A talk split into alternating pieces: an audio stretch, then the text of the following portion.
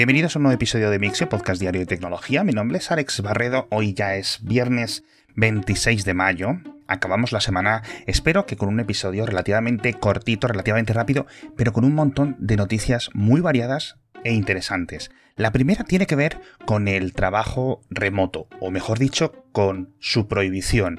En concreto, en el caso de Amazon, que en sus oficinas centrales en Seattle o en los diferentes edificios que tienen toda la ciudad, tenían que volver presencialmente a las oficinas a partir del 1 de mayo, al menos tres días a la semana. Esto ha sido después de meses y meses y meses de retraso y de ir posponiendo esta fecha. ¿Y qué es lo que ha ocurrido cuando 55.000 empleados que tiene Amazon en esa ciudad han tenido que volver a la oficina? Pues que se ha notado hasta en los datos de tráfico, los números de atascos y la velocidad media de las autopistas de entrada a la ciudad se ha reducido un 20-30%. Hay unos casos en los que ha pasado de 70 y algo kilómetros por hora de media a 40 y pocos, es decir, 30 kilómetros por hora menos debido a la presencia de todos estos coches de los empleados.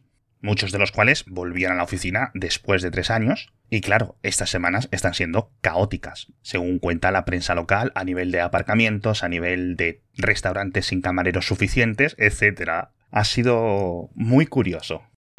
Otro cambio repentino a nivel financiero viene desde Nvidia, porque la compañía tecnológica ayer en cuestión de horas, o mejor dicho, en cuestión de minutos, rompió el récord de crecimiento en bolsa después de presentar sus resultados financieros. Unos resultados financieros en los que encima eran modestos, es decir, habían reducido sus ingresos comparados con el año pasado, pero comentaron temas acerca de las ventas de chips de inteligencia artificial, bla, bla, bla, bla, bla, durante el resto del año. Los inversores enloquecieron y la capitalización bursátil de la compañía subió en más de 200.000 millones de dólares. Os dejo una gráfica en las notas del episodio para que lo veáis comparado con los récords anteriores, pero esto es eh, demoledor. Yo no sé si aquí están actuando bien los inversores o no, pero como no es un podcast de inversión, pues me ahorro mi comentario porque además no tengo ni idea. De lo que sí tengo idea es de mirar los datos financieros de Nvidia, que los estábamos comentando hace unos días, y las ventas de hardware para videojuegos están por los suelos de la compañía, están a nivel de 2018-2019. La resaca que está pasando el sector de las tarjetas gráficas, este 180, no me canso de comentarlo en este podcast porque de verdad es sorprendente. Por cierto, ya que estamos hablando de desarrollo de videojuegos, varias noticias súper rápidas. La primera es que Google Play Games para PC ya está disponible en España. Lo han añadido en varios países de Europa, sigue en beta. Hace unas semanas salió en México y me lo he podido instalar. Por algún motivo necesita o pide de requisitos técnicos 8 GB de memoria RAM y 10 GB de almacenamiento SSD, pero en realidad funciona bastante bien. Al fin y al cabo son 90 a 100 juegos que hay disponibles, muy poquitos comparados con el gran catálogo de millones de juegos que tiene que haber en Android, pero oye, pues funciona muy bien, que menos, ¿no? Porque al final son juegos diseñados para smartphones de 100 euros y que vayan mal en un ordenador potente, pues sería gracioso. Y te permite jugar en pantalla completa, te permite jugar en pantalla con una ventana flotante tradicional, y la verdad es que me ha sorprendido lo cual es una de las grandes cosas de Windows 11 que tengo la tienda de Windows, las aplicaciones normales y luego tengo todo el subsistema Linux, todo el subsistema Android con la tienda de Amazon de aplicaciones y ahora las tiendas de videojuegos de Google Play de Android. Es un poco Frankenstein, pero oye, qué curioso. De videojuegos rápidamente os voy a comentar de un desarrollo que yo no tenía ninguna idea que se llama Warhammer 40.000 Bolt Gun por resumir en una frase, es un videojuego de 2023, con sus gráficos 4K, sus motores y entornos modernos, pero disfrazado de videojuego de 1993, rollo Doom, rollo Duke Nukem. Acaba de salir a la venta. Os dejo el vídeo en las notas del episodio, porque me parece un logro a nivel de efectos especiales conseguir esta en apariencia reducción de calidad, pero que a la vez mantiene lo mejor de los dos mundos, ¿no? De lo de hace 30 años y de lo de ahora. Y si de videojuegos no tengo mucha idea, os voy a contar una cosa. Creo que la noticia que viene a continuación es la que menos he entendido en la historia de Mixio. Tiene que ver con el tema de los ordenadores cuánticos y en apariencia es muy importante porque los académicos y los científicos están maravillados, han conseguido un récord de coherencia con un qubit que les ha durado 1,48 milisegundos, que por lo visto es un récord increíble, absoluto y demoledor. Yo de toda esta industria de la computación cuántica sigo sin entender nada, me he puesto a investigar un poco esto para intentar daros un poco más detalles y creo que he salido peor después de cerrar todas las pestañas, porque en cuanto he empezado a leer que para conseguir este récord han utilizado átomos artificiales anarmónicos de una cosa que se llama fluxonium, mi cerebro ha cortocircuitado y se ha rendido. De verdad que no entiendo absolutamente nada. Si algún oyente se ve capaz de venirse a un episodio de Kernel a hablar conmigo y explicarnos todo esto, no solo a mí, sino al resto de los oyentes, o conoce a algún experto o experta que sea capaz de venirse y hacerlo, de verdad os estaría muy agradecidos. Ya sabéis cómo contactarme, están todos los datos en las notas del episodio. Otra noticia rápida antes de ir con el patrocinador es que Thunderbird, el cliente de correo electrónico de Mozilla, estrena un nuevo logo después de 20 años y el nuevo logo, que también es el icono de las aplicaciones, etc., es fantástico, está súper bien, súper bonito. Y según lo estaba viendo, digo, pero si es que me recuerda a los logotipos originales de Firefox, de la aplicación o del programa hermano. Y resulta que es que Mozilla ha vuelto a contratar a John Hicks, el diseñador del logotipo original de Firefox y del logotipo original de Thunderbird, y ha unificado los estilos. Y además, mirando todas estas cosas sobre los nuevos iconos, los nuevos logos, estoy viendo que Thunderbird está creciendo en popularidad. Cada vez tiene más usuarios en escritorio, en móvil, etc. Lo cual ciertamente me congratula bastante.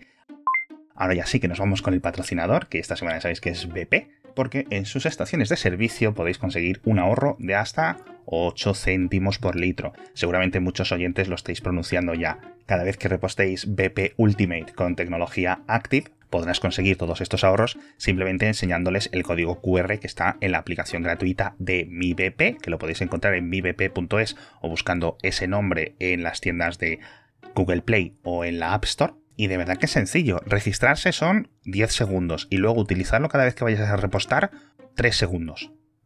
Así que ya sabéis, BP Ultimate con tecnología Active, lo mejor para tu bolsillo y lo mejor para tu motor. Como siempre, os dejo enlaces en las notas del episodio. Y ahora amigos, vamos a hablar de Donald Trump, el expresidente de Estados Unidos que vuelve a presentarse como candidato en las próximas elecciones y que ha lanzado un vídeo burlándose de Elon Musk usando voces sintéticas no solo del propio Elon Musk, sino de varios personajes reales y ficticios en los que simulaba una emisión que hubo hace un día en Twitter Spaces en los que Elon Musk presentaba un candidato rival de Donald Trump y a nivel técnico fue un desastre. La llamada se cortaba, todo se caía, nada funcionaba, etc. Bueno, y en el equipo de campaña del propio Donald Trump, porque no creo que fuera el propio Donald Trump con el Adobe Premiere ahí creando tremendo meme y utilizando las voces clonadas del propio Elon Musk, del rival político, de George Soros, de Dick Cheney, de Adolf Hitler, de Satanás, etc. De verdad que tenéis que verlo porque, francamente, me quito el sombrero.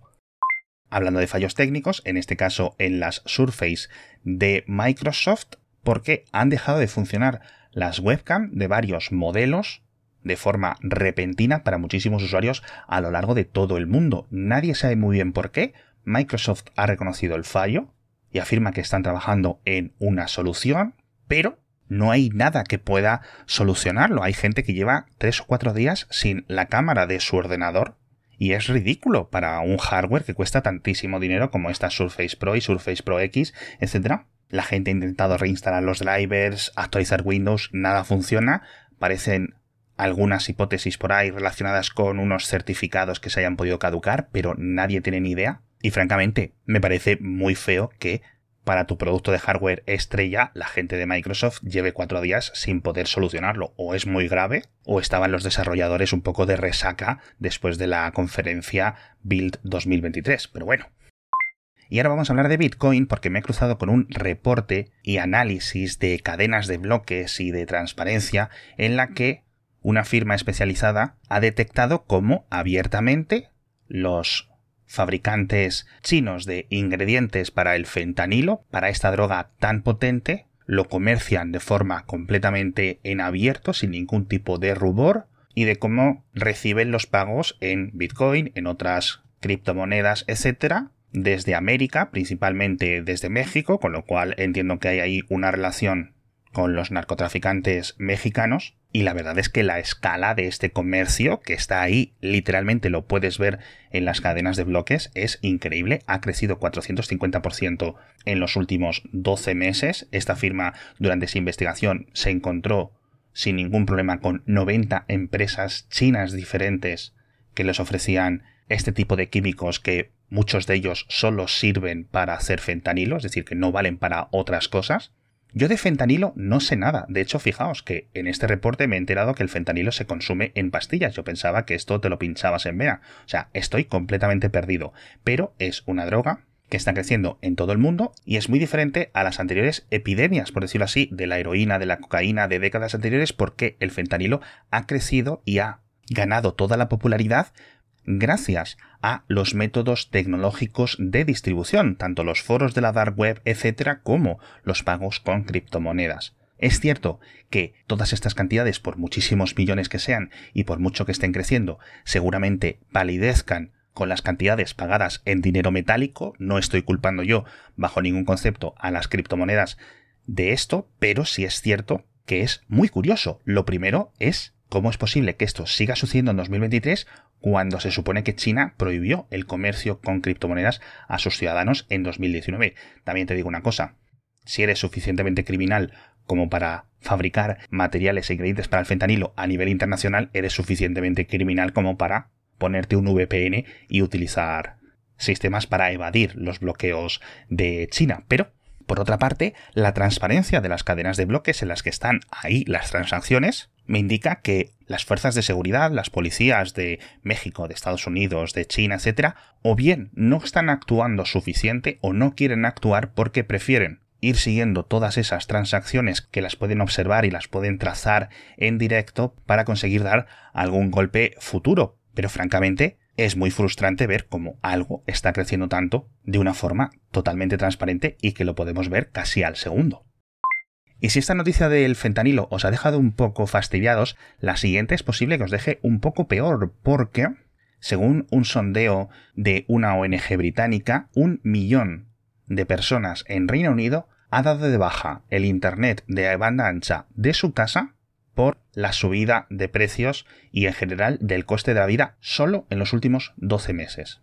Esto no tiene ningún equivalente. Es que creo que no conozco ninguna ocasión en la que un país desarrollado o un país no desarrollado o lo que sea haya perdido esa gran cantidad de conexiones activas, porque los que estéis escuchando este podcast lo reconoceréis. Al final, Internet de suficiente calidad es muy importante a nivel laboral, a nivel educativo, a nivel social.